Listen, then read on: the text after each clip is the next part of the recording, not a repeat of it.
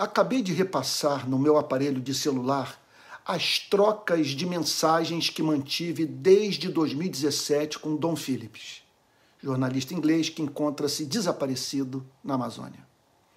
Entre tantos diálogos, encontrei esse, ocorrido após a morte de uma criança vítima de bala perdida no Rio de Janeiro. Dom me apresentou o seguinte relato sobre o seu encontro com os parentes inconsoláveis. Abre aspas. Eles estão chorando comigo e dizendo que a família precisa de ajuda psicológica. Fecha aspas. Então ele me faz a seguinte pergunta: abre aspas.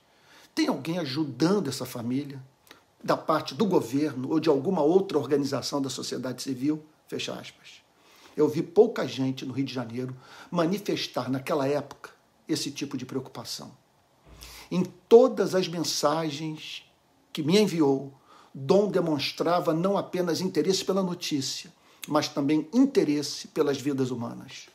Seu trabalho ocupa o espaço deixado por muitos brasileiros que deveriam estar preocupados com o que ocorre nos morros e na Amazônia, num país do qual territórios imensos estão sob domínio armado de milicianos, pistoleiros, bandidos fardados e narcotraficantes as autoridades públicas brasileiras têm o dever de oferecer resposta célere sobre os desaparecimentos do Dom e do indigenista Bruno Pereira.